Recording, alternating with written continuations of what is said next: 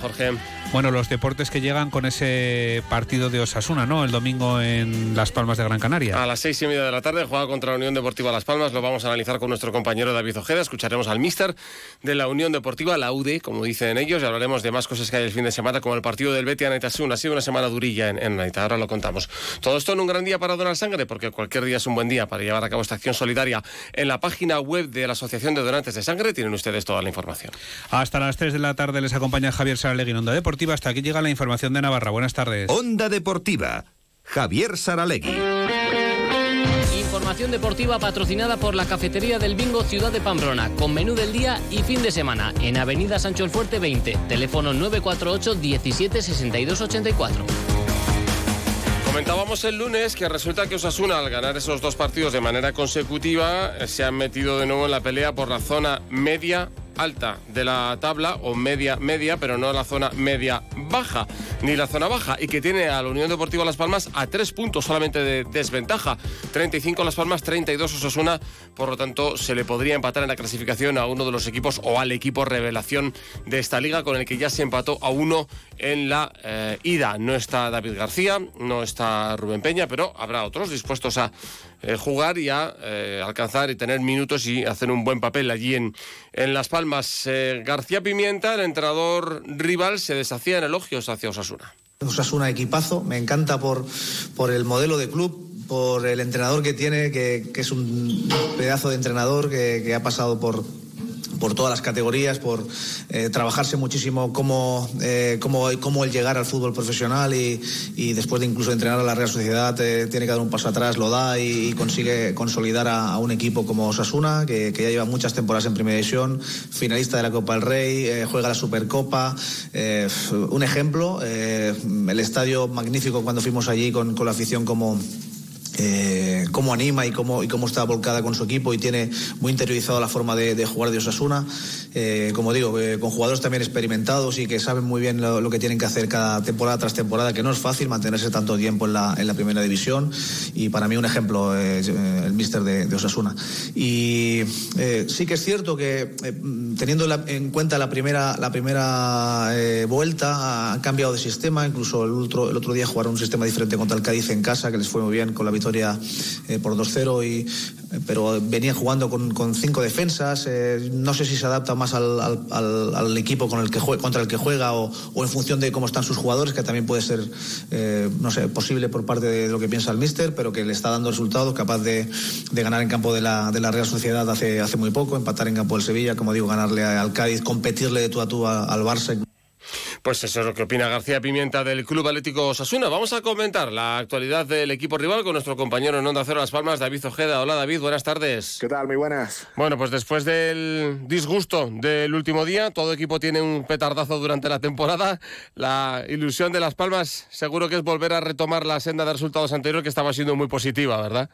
Sí, sobre todo por eso que, que, significa. La Unión Deportiva está, yo creo que en un lugar clasificatorio que está muy por encima de las expectativas que sus aficionados tenían y el propio club tenía probablemente tras regresar a Primera División después de cinco temporadas en, en Segunda. Eh, además, rindiendo a un nivel extraordinario, nadie le había hecho más de dos goles en ningún partido a lo largo de la temporada. Yo creo que la muestra fue en el propio Metropolitano como los aficionados desplazados hasta allí despedían al equipo con aplausos, ¿no? Algo que no se hubiera dado si no hubiera un entorno de tranquilidad o si no hubiera habido efectivamente un clima positivo a lo largo de la temporada. Eh, se ha hablado mucho de eso que tú has dicho, que hasta el mejor escribano hace un borrón Hombre. y no se tiene muy en cuenta ese 5-0 del Metropolitano. Se tiene más como una circunstancia anómala para el momento que por una circunstancia que habrá eh, tambores sí, sí. de crisis alrededor del equipo. Y hace bien la afición porque lo que está haciendo la Unión Deportiva Las Palmas es envidiable. Eh, la idea que se tiene también desde fuera, y vamos, yo creo que todo el fútbol es que además juega un, un muy buen fútbol, que está haciendo las cosas muy bien. No sé si ha cambiado mucho respecto al, al partido de, de, la ida, por llamarlo de alguna forma, que, que fue ese 1-1 con, con, polémica, eh, bueno, polémica no, con el gol de, de propia puerta, que sí. es el que no le contamos a Budimir, eh, que se jugó el 11 de noviembre. ¿Ha cambiado mucho desde entonces la UD? No?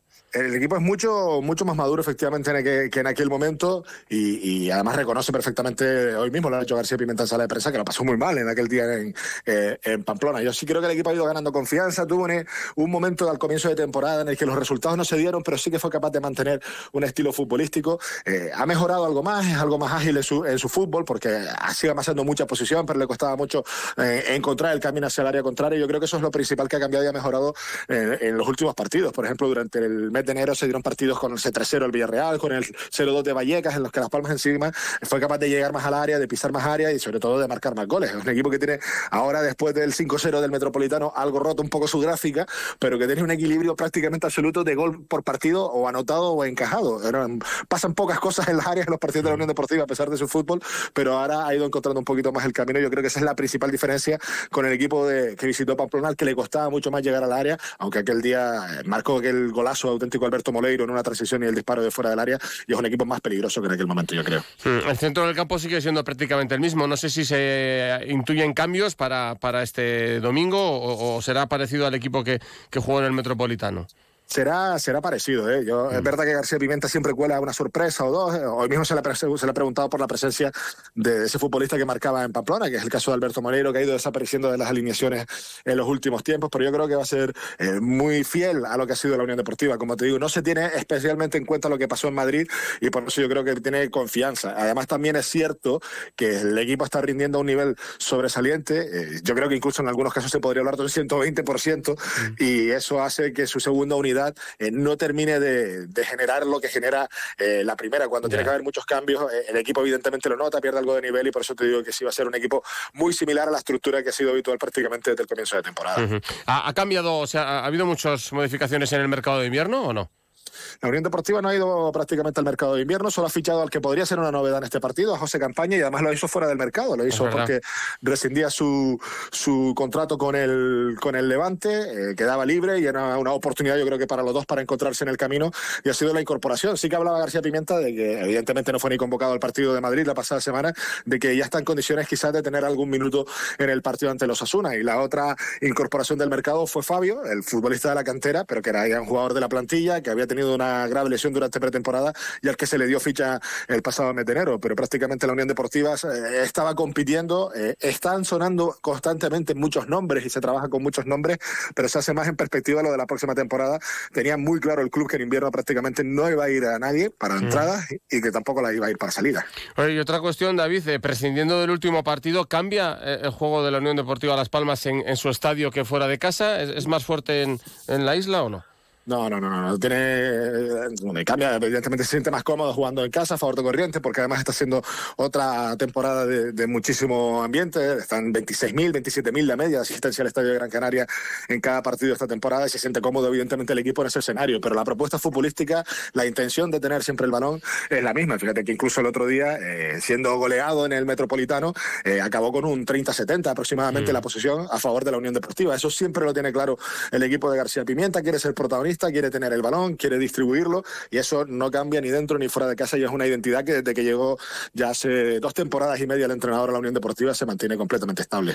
Pues nos contarán el partido Alejandro Romero y David Ojeda en Radio Estadio. Gracias por charlar con nosotros, David, y mucha suerte para el domingo. Un abrazo. Muchas gracias, eh, David. Las 2 y 53 minutos podremos seguir el partido en Radio Estadio Navarra desde las 6 y cuarto de la tarde. Y si desean la opción Radio Estadio a través de la web y la app, pues desde las tres y media que comienza con Edu García.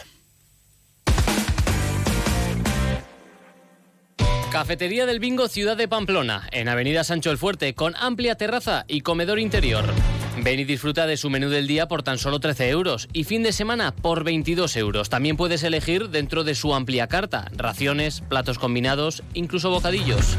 Ven a comer con los tuyos a la Cafetería del Bingo Ciudad de Pamplona. Reservas en el 948 17 62 84.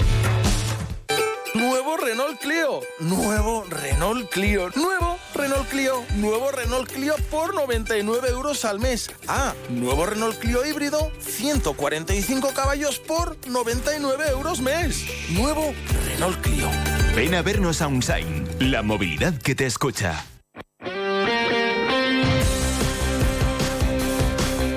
Ayer hubo el partido del tercer y cuarto puesto del playoff del campeonato de parejas de pelota mano. Ganaron Altuna y Martija 22-11 a Urruti e Imaz. Urruti sustituía a Artola, por lo tanto Altuna y Martija ya están en liguilla de semifinales. Muy bien Joaquín Altuna, jugó estupendamente, reaparecía después de tres jornadas en las que le habían sustituido eh, Zabala, eh, fundamentalmente.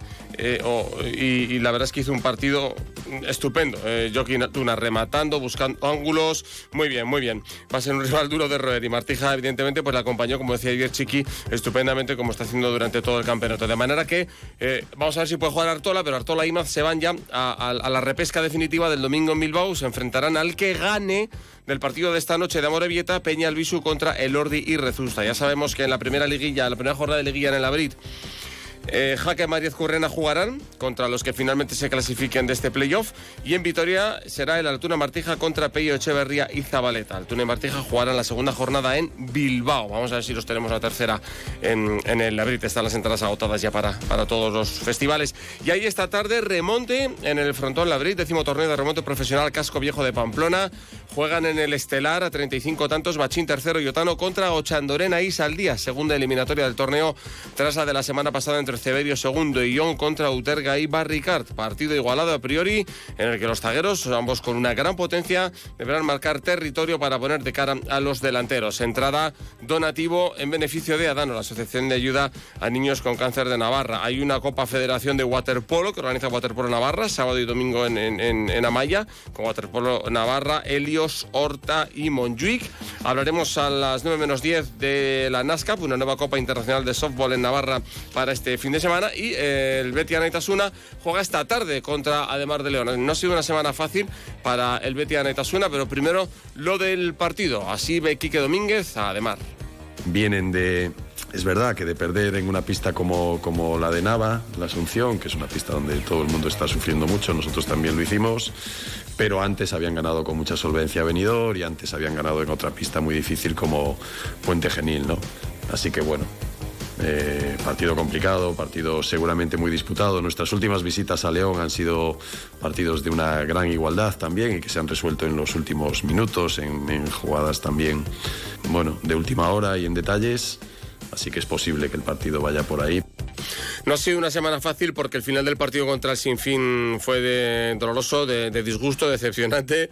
Fue un empate a 27, iba ganando por un gol a Naita, había un golpe franco a falta de un segundo y no le dio tiempo el jugador de Sinfín, que estuvo demasiado pillo, eh, a Julen Elustondo a retirarse a, formar la barrera, sacó, le dio al pecho, hizo como que no le había dejado sacar, las árbitras eh, tragaron con, vamos, les consiguió, colaron, coló el engaño eh, les convenció y pitaron sabotaje. Eso era la expulsión de Lustondo y penalti a falta de, nada con el tiempo cumplido de 7 metros y eh, gol de Sinfín. La jugada dejó un regusto muy amargo en, en el BT Netasuna porque creen que las colegiadas pues, no interpretaron bien la, acción y que era al revés, ¿no? que, fue el jugador de, de Sinfín el que eh, quiso sacar provecho excesivo de esa, de esa posición de Lustondo y lo consiguió. Reflexionaba Quique sobre el hecho de ayudar o dejar de ayudar a, a los árbitros y los comportamientos en los banquillos y queremos que tiene mucha razón. Y cuando tú estás todo el partido sin una sola protesta, sin una sola protesta, y cuando llevas toda la liga sin una sola amonestación, porque quieres ayudar a la pareja arbitral, y tienes la sensación de que esa, esa conducta, esa actitud, ese comportamiento no siempre te ayuda, y que ves otros comportamientos en otros banquillos, ves otros comportamientos en otros entrenadores, y tienes la sensación de que a lo mejor ellos sacan rédito de esas protestas y de esa manera, pues a lo mejor dices, eh, no sé si me compensa, no, no sé si estoy haciendo bien, no sé si estoy ayudando a mi equipo con este comportamiento. Entonces a mí me gustaría que los árbitros valorasen eso mucho más, no por mí, sino por los que nos ponemos en su piel, intentamos empatizar y, tratamos de darnos cuenta de lo difícil que lo tienen muchas veces para que por lo menos esa actitud y ese comportamiento no te penalice o no te reste. ¿no? Y a veces tienes la sensación de que no es así, de que hay otros entrenadores, otros banquillos que con sus protestas continuas y con su apretar continuo al, al árbitro o algunos jugadores al final acaban obteniendo beneficio. Y eso sí que me da pena. Y por eso yo decía al final del partido que me daba pena. Tenía la sensación de que mm, eh, otros comportamientos habían obtenido al final más premio que el nuestro. Y se echa de menos también en muchos deportes, ¿no? Luego, pues un reconocimiento por parte de, los árbitros de hoy, pues sí, eh, creemos que nos hemos equivocado en esta acción, aunque sea entre semana, ¿eh? Pero bueno, eso ya pues eso, abriría una reflexión y un debate más, más profundo al respecto. Este fin de semana juegan mañana los dos equipos de fútbol sala. Rivera Navarra recibe a las 6 de la tarde en Tudela a Inter Movistar. Mucha suerte para el partido. La misma que le deseamos al Sota, que juega a las 8 mañana contra el Pozo de Murcia. Por eso, después de la Copa en Jaén, se quedó allí por Andalucía para luego ir a la región de Murcia y jugar este partido mañana. Más detalles a las 9 menos 10 en la brújula de Radio Estadio Navarra. Ahora son las 3 en el control de estado Javier Gorosquieta. Buen fin de semana.